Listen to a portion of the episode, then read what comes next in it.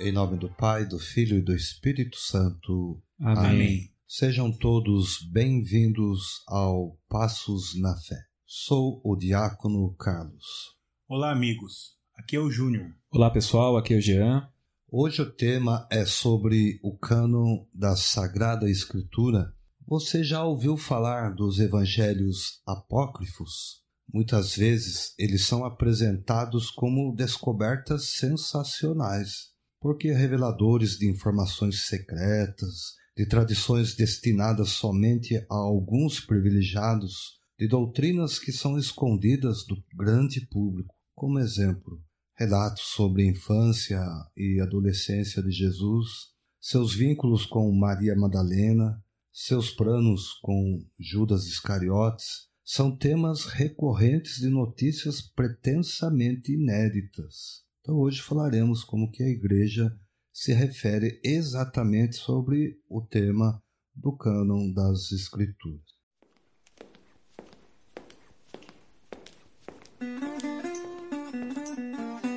Passos na fé. Toda semana um conteúdo diferente, um novo jeito de caminhar na fé.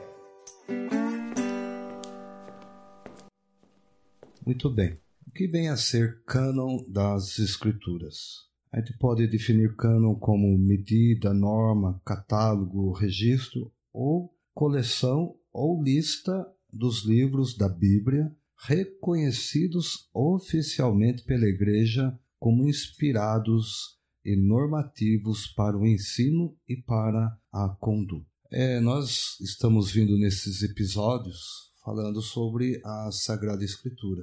E hoje, de modo especial, então, a gente vai falar como que eles foram escritos, sob a inspiração do Espírito Santo, e como que a igreja determinou qual livro era realmente ou é realmente inspirado. E na terminologia católica se distinguem os livros protocanônicos e os livros deuterocanônicos. Esses, o último, o deuterocanônico, são livros cujo caráter inspirado nem sempre foi aceito por todos os cristãos. Entre os hebreus para o Antigo Testamento e para os protestantes, alguns do Antigo e Novo Testamento. Estes livros são considerados apócrifos. Na Igreja Católica, a delimitação definitiva do cânon bíblico foi fixada somente no Concílio de Trento, no século 16. Os livros deuterocanônicos foram escritos em grego, a maior parte entre 200 a.C. e 70 depois de Cristo, publicados nas Bíblias católicas, mas ausentes na maioria das Bíblias protestantes. Os protestantes chamam esses livros de apócrifos. Compreendem os livros de Tobias, Judite, Sirácida, Sabedoria, primeiro e segundo Macabeus.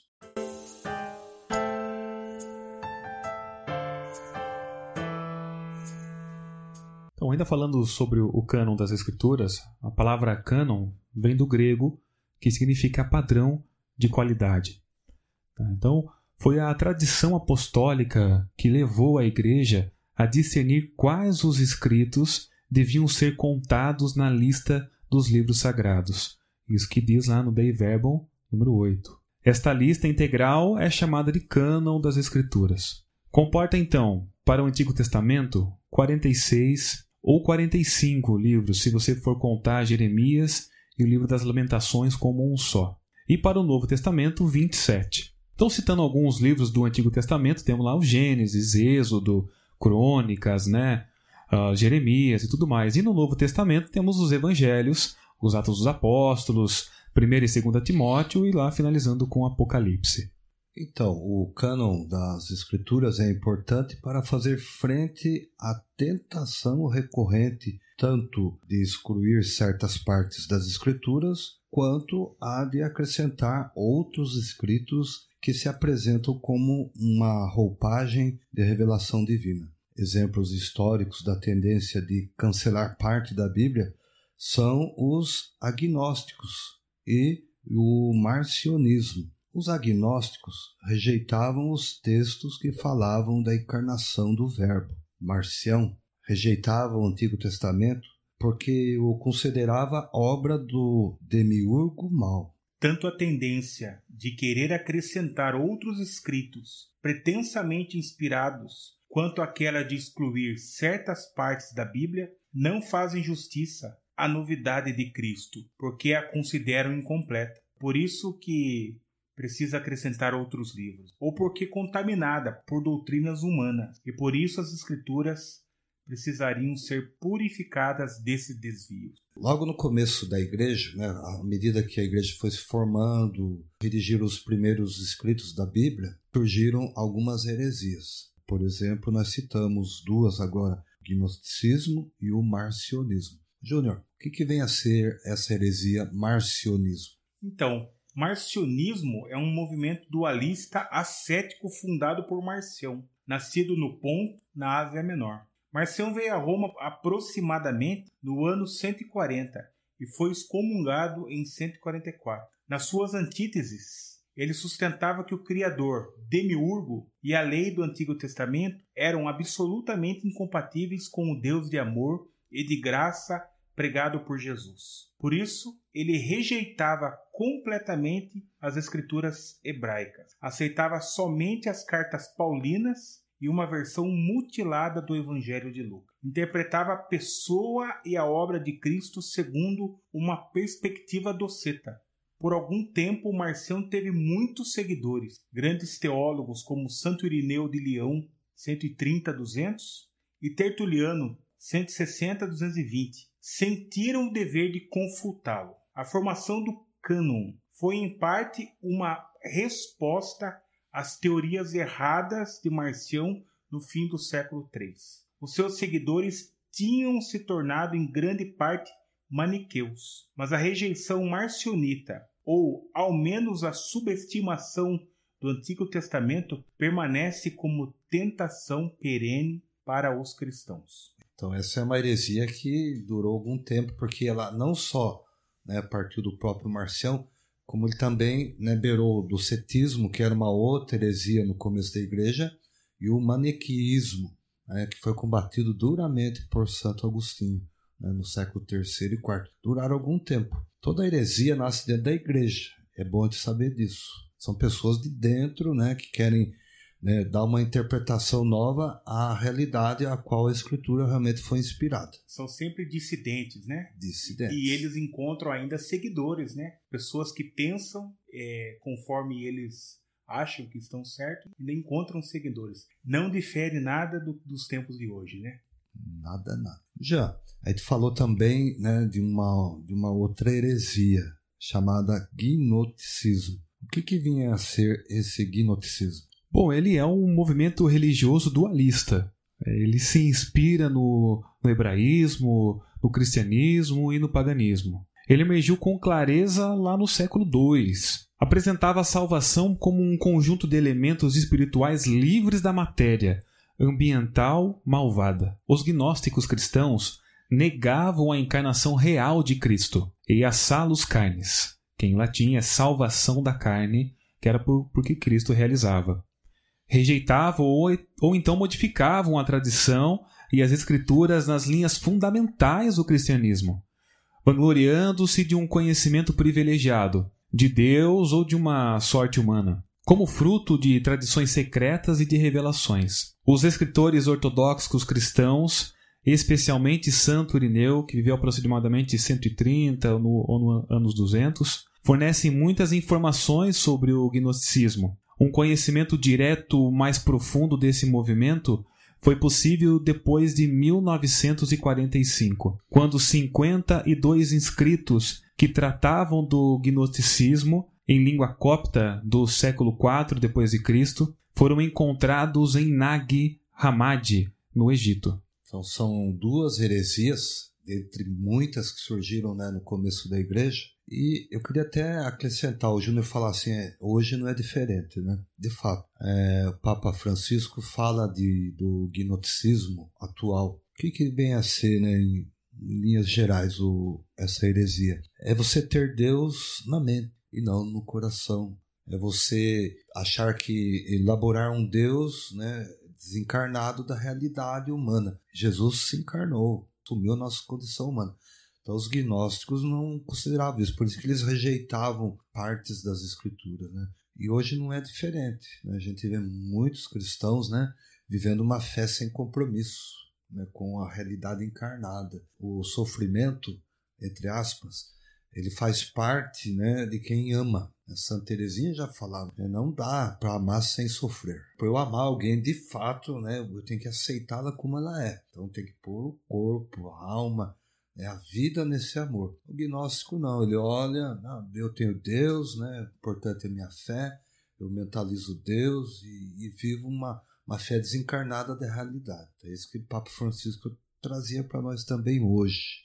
Isso é importante. O cânon da Bíblia né, também obriga a gente a considerar outras passagens que até descrevem atos imorais e violentos. Também tais passagens são escrituras inspiradas e não devem ser canceladas sobre o pretexto de depurar a palavra de Deus de tais máculas para torná-las mais edificantes. Mas é preciso ler tais passagens levando né, em conta o caráter histórico da revelação e das escrituras. E a, a Dei Verbo, né, ela debruça sobre esse assunto também lá no número 42. Assim, de modo bem resumido, né, o sínodo é, ele coloca assim que essas passagens obscuras e difíceis por causa da violência e imoralidade nelas referidas têm um contexto para mostrar o que que Deus age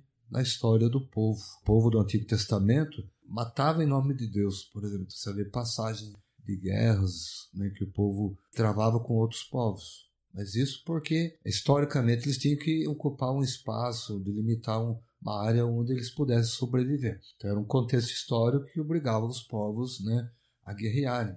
E até por conta disso morrer muita gente. São realidades contextuais.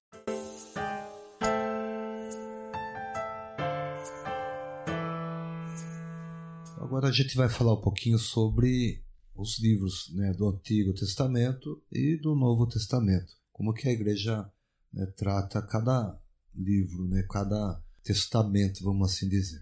O Antigo Testamento é uma parte da Sagrada Escritura de que não se pode prescindir. Os seus livros são divinamente inspirados e conservam um valor permanente. Dei Verbum 14. Porque a antiga aliança nunca foi revogada. Efetivamente, a economia do Antigo Testamento destinava-se, sobretudo, a preparar o advento de Cristo, Redentor universal. Pois é, nós vimos as heresias né, de Marcião que queria né, não colocar o Antigo Testamento como leitura católica. Mas a igreja afirma aqui que o Antigo Testamento faz parte né, da nossa realidade cristã, porque, como você acabou de falar, eles né, fala da economia do Antigo Testamento. Quando se fala em economia, se fala em, né, na ação propriamente de Deus, no propósito de salvação que Deus fez por várias alianças com o povo.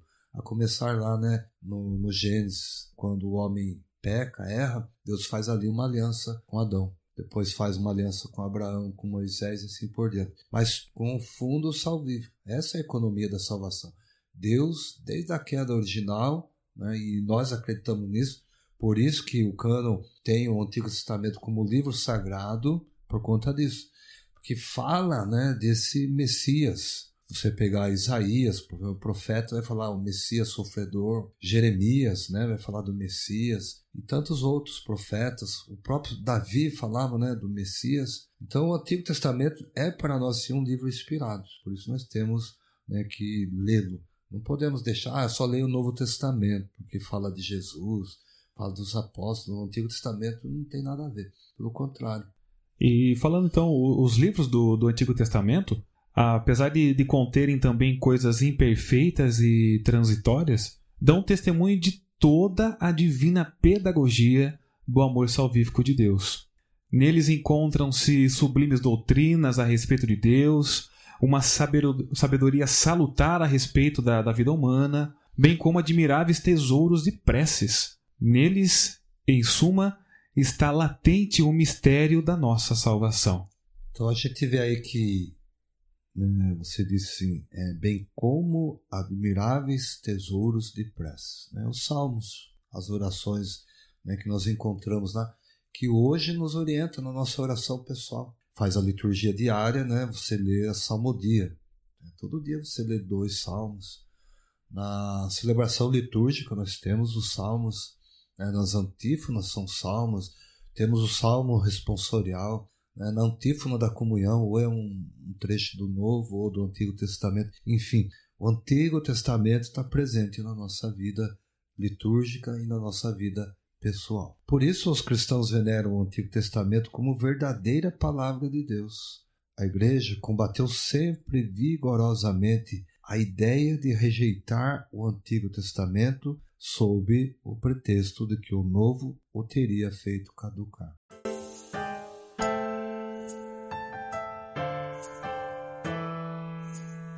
E sobre o Novo Testamento? É, muitas pessoas perguntam qual foi o primeiro livro escrito no Novo Testamento. O primeiro livro escrito no Novo Testamento é a primeira carta ao Tessalonicenses, escrito por volta do, dos anos 50 depois de Cristo. Mas a origem dos quatro evangelhos e também dos outros escritos do Novo Testamento sempre dependeu da comunidade primitiva. Por quê? Que exatamente eles são posteriores a existência da igreja primitiva. Então, primeiro a igreja né, aconteceu como igreja, como comunidade, e depois vieram os escritos. Né? Não foi simultaneamente escrito né, os livros do Novo Testamento, nem os evangelhos, muito menos as cartas. Por isso, o primeiro escrito foi por volta do ano 50. Quer dizer, Jesus já havia morrido, Paulo já era pregador né, da palavra de Deus, em sua forma escrita, a palavra de Deus é, então ela é posterior também à existência da Igreja dos Apóstolos. A palavra de Deus, que é a força de Deus para a salvação de quem acredita, apresenta-se e manifesta o seu poder de um modo eminente nos escritos do Novo Testamento. O documento que diz isso é a Dei Verbo número 17. Estes escritos transmitem-nos a verdade definitiva da revelação divina. O seu objeto central é sempre Jesus Cristo, Filho de Deus encarnado, os seus atos, seus ensinamentos, sua paixão e glorificação, bem como os primórdios da sua Igreja sob a ação do Espírito Santo. Os Evangelhos são o coração de todas as Escrituras, enquanto são o principal testemunho da vida e da doutrina do Verbo encarnado nosso Salvador. Uma curiosidade: nós tivemos entre o, o Antigo e o Novo Testamento um intervalo de 100 anos que não foi escrito nada. O último livro da, do Antigo Testamento é o profeta Malaquias. Ele foi escrito por volta de 50 antes de Cristo. E o primeiro do Novo Testamento foi carta aos Tessalonicenses por volta do ano 50. 50 antes, 50 depois, 100 anos que não houve né, nenhum escrito sobre né, o Antigo ou Novo Testamento. E falando então, Carlos, na formação dos evangelhos, a gente pode distinguir três etapas de formação. A primeira é a vida e os ensinamentos de Jesus. A igreja sustenta firmemente que os quatro evangelhos, cuja historicidade afirma sem hesitações, transmitem fielmente as coisas de Jesus que é o Filho de Deus, que realmente operou e ensinou para a salvação eterna dos homens durante a sua vida terrena até o dia em que subiu aos céus.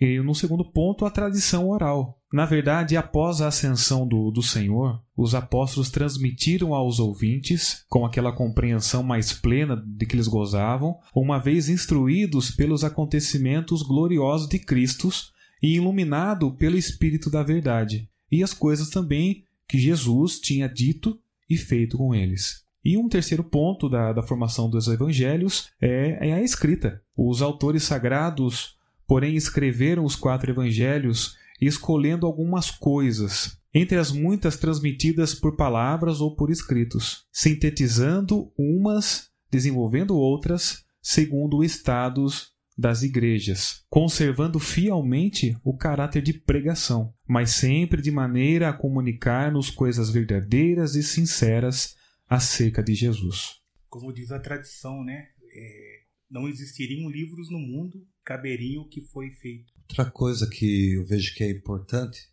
é, o primeiro evangelho ele foi escrito por volta do ano 70, que é o evangelho de Mar. Eu já falava né, de, de que a igreja leva a distinguir os evangelhos por três etapas. Primeiro, a vida, o ensinamento de Jesus, tradição oral, né, aquilo que os apóstolos passaram, e propriamente os escritos. Então, a gente falava o evangelho de Marcos. Né? Então, ao escrever o evangelho de Marcos, ele vai servir como base para os outros evangelhos de Mateus e de Lucas que foram escritos por volta do ano 80.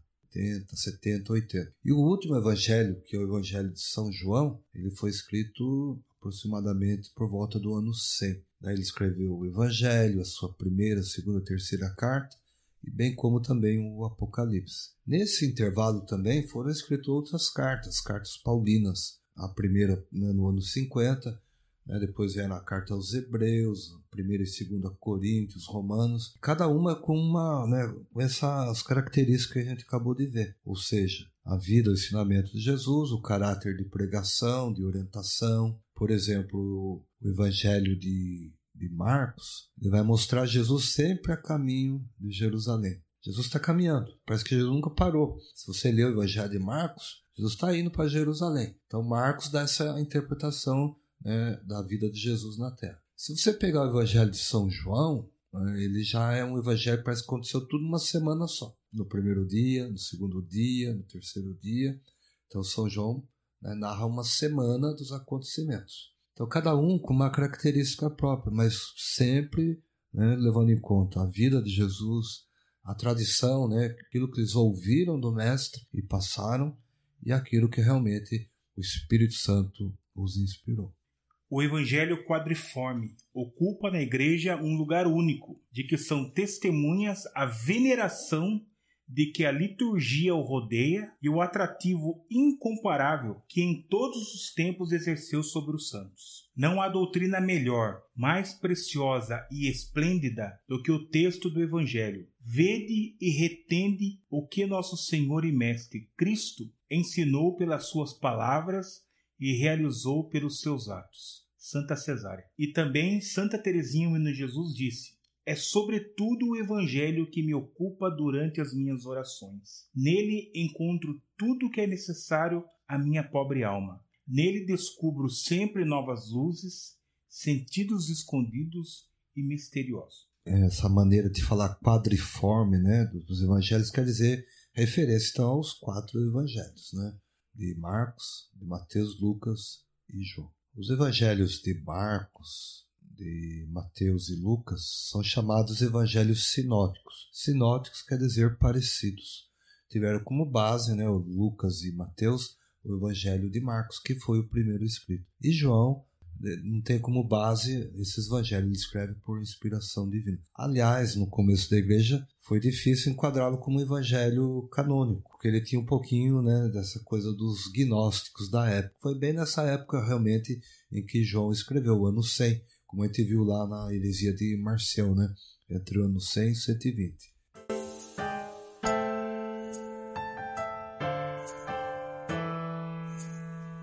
A unidade do Antigo e do Novo Testamento. Pois a, a igreja, já nos tempos apostólicos, como diz lá em 1 Coríntios 10, 6, em Hebreus 10, 1, na primeira carta de Pedro 3, versículo 21, ela sempre pôs em, evidência a unidade né, no plano divino, nos dois testamentos, graças à tipologia. Você vai ver o que é tipologia. Então, essa descobre nas obras de Deus, na antiga aliança, prefigurações do que o mesmo Deus realizou na plenitude dos tempos, na pessoa do seu Filho encarnado. Então, o que é tipologia? Isso é importante. Se a gente aprender isso, a gente vai entender muitas coisas que a gente lê na palavra de Deus que às vezes a gente fica assim dúvida. Tipologia é o modo de interpretar eventos, pessoas e coisas como tipos que revelam em modo obscuro os antitipos do Novo Testamento que realizam a revelação e a salvação. Exemplo, assim como Adão e Melquisedeque são tipos de Cristo, está lá em Romanos 5,14. A história do povo de Deus no êxodo do Egito prefigura as dificuldades que os cristãos devem enfrentar e os sacramentos que recebem. 1 Coríntios 10, 1, 11. Outro exemplo, o dilúvio prefigura o batismo. Se você quiser verificar, veja lá na primeira carta de Pedro, capítulo 3, versículos de 20 e 21. E o maná do deserto antecipa o pão da vida. A gente, encontra isso daí lá no Evangelho de João, capítulo 6, versículos de 48 a 51. O Santo Irineu, né, um grande santo da igreja, lá dos primeiros séculos, né, anos 130, 200 depois de Cristo.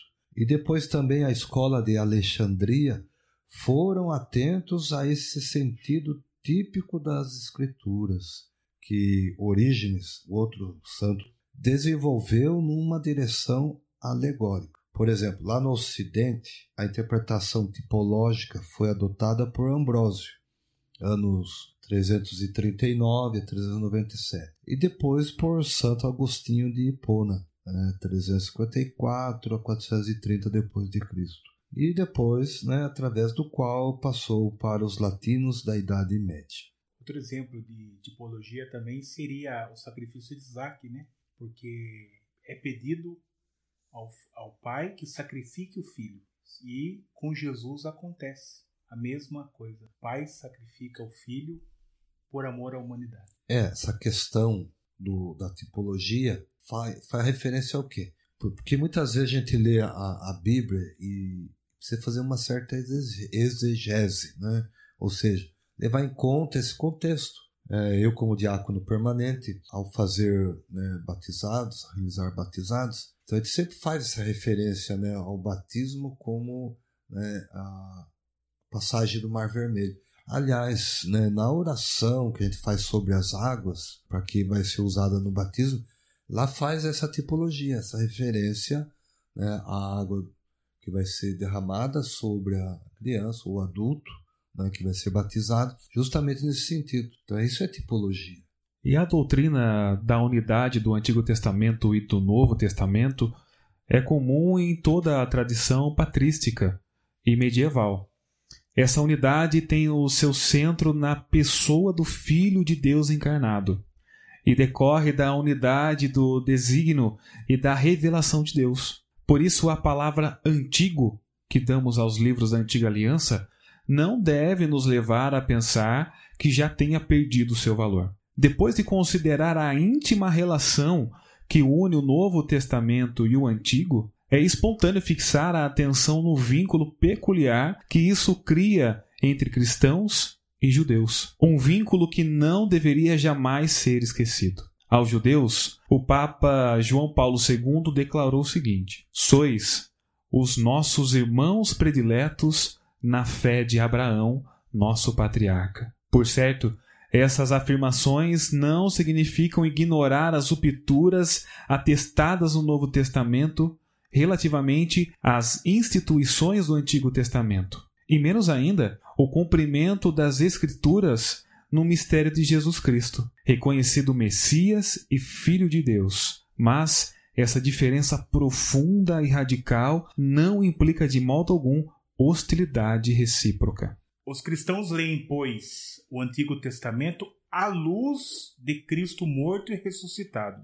Esta leitura tipológica manifesta o conteúdo inesgotável do Antigo Testamento, mas não deve fazer-nos esquecer de que ele mantém o seu valor próprio da revelação, reafirmado pelo próprio Jesus, nosso Senhor. Marcos 12, 29 e 31. Aliás, também o Novo Testamento requer ser lido à luz do Antigo. A catequese cristã primitiva recorreu constantemente a este método, conforme 1 Coríntios 5, 6 a 8, 10, de 1 a 11. Segundo um velho adágio, o Novo Testamento está oculto no Antigo, enquanto o Antigo é desvendado no Novo. Então a gente vê que é importante levar sempre em conta ter essa questão do antigo, não como antigo no sentido que não tem valor, expressão nenhuma. Pelo contrário, ele é, é sempre atual na nossa vida, assim como o Novo Testamento. Então essa questão da tipologia, de como a gente fazer a leitura da Sagrada Escritura nos ajuda muito na oração pessoal. É aquilo que Terezinha de Jesus dizia, né? Não tem como eu fazer minha oração não, não recorrendo às Sagradas Escrituras. Porque as Sagradas Escrituras é o próprio Cristo falando conosco, seja no Antigo ou no Novo Testamento. Por isso dessa unidade. Não tem como separar uma da outra. Não, eu não vou ler mais o Antigo Testamento. Agora só sou o Novo Testamento ou ao contrário disso. E como é bom né, a gente pegar, por exemplo, um salmo e colocar na nossa oração diária.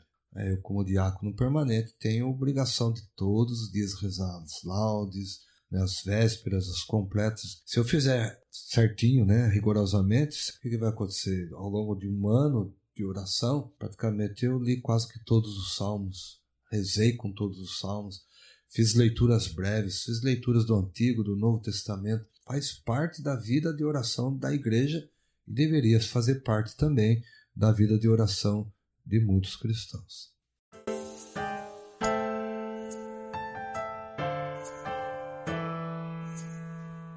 E finalmente, né, a gente vai falar então da Sagrada Escritura na vida da igreja. É tão grande a força e a virtude da palavra de Deus que ela se torna para a igreja apoio e vigor e para os filhos da igreja, solidez da fé, alimento da alma, fonte pura e perene de vida espiritual. É necessário que os fiéis tenham largo acesso às sagradas escrituras. O estudo das páginas sagradas deve ser como que a alma da sagrada teologia. Também o ministério da palavra, isto é, a pregação pastoral, a catequese e toda espécie de instrução cristã na qual a homilia litúrgica deve ter um lugar principal. Com proveito se alimenta e santamente se revigora com a palavra da Escritura. Dei Verbum 24.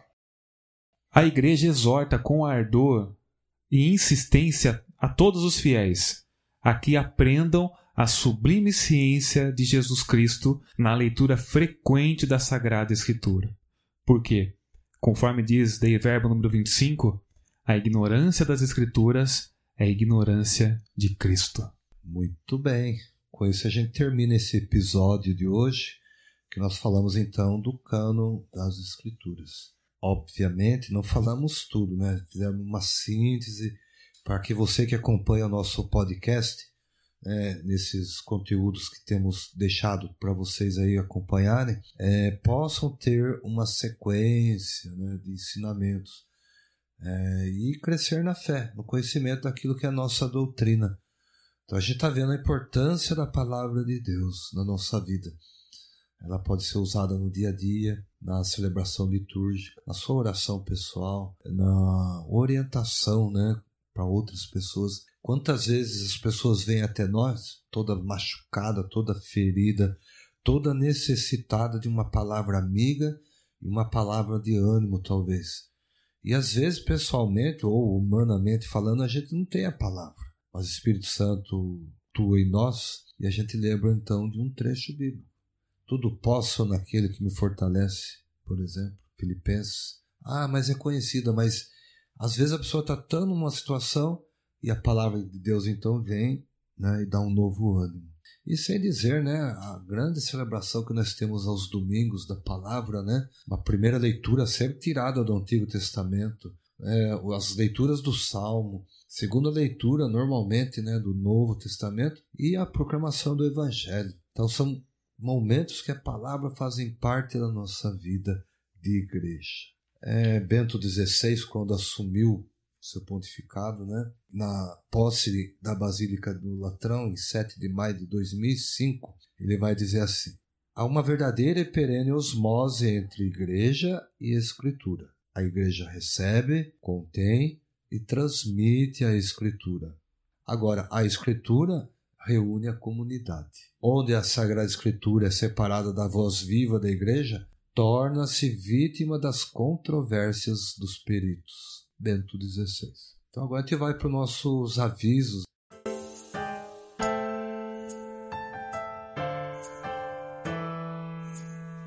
Bom, pessoal, avisar vocês então que nós estamos nas, nas redes sociais, estamos no Instagram, lá arroba passosna, underline fé, tá? Então, arroba passosna, underline fé, lá no Instagram. No Facebook temos a nossa página Passos na Fé. Temos um grupo também, Amigos Passos na Fé, onde a gente sempre está colocando lá conteúdos quase que diariamente, né, Diácono? Você pode ouvir também os nossos podcasts nas plataformas digitais, através dos aplicativos do Spotify, do Google Podcast e também da Apple. E lembrando também que a gente está na internet, no site, né?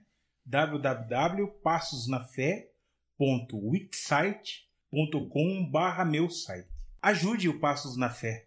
De que forma? Compartilhando, né? Nos seus contatos de WhatsApp, de Telegram e também das redes sociais. Muito bem. Deus abençoe a sua vida, Deus abençoe a sua casa, a sua família e pela intercessão hoje de Santa Teresinha do Menino Jesus, abençoe-vos o Deus Todo-Poderoso, Pai, o Filho e o Espírito Santo.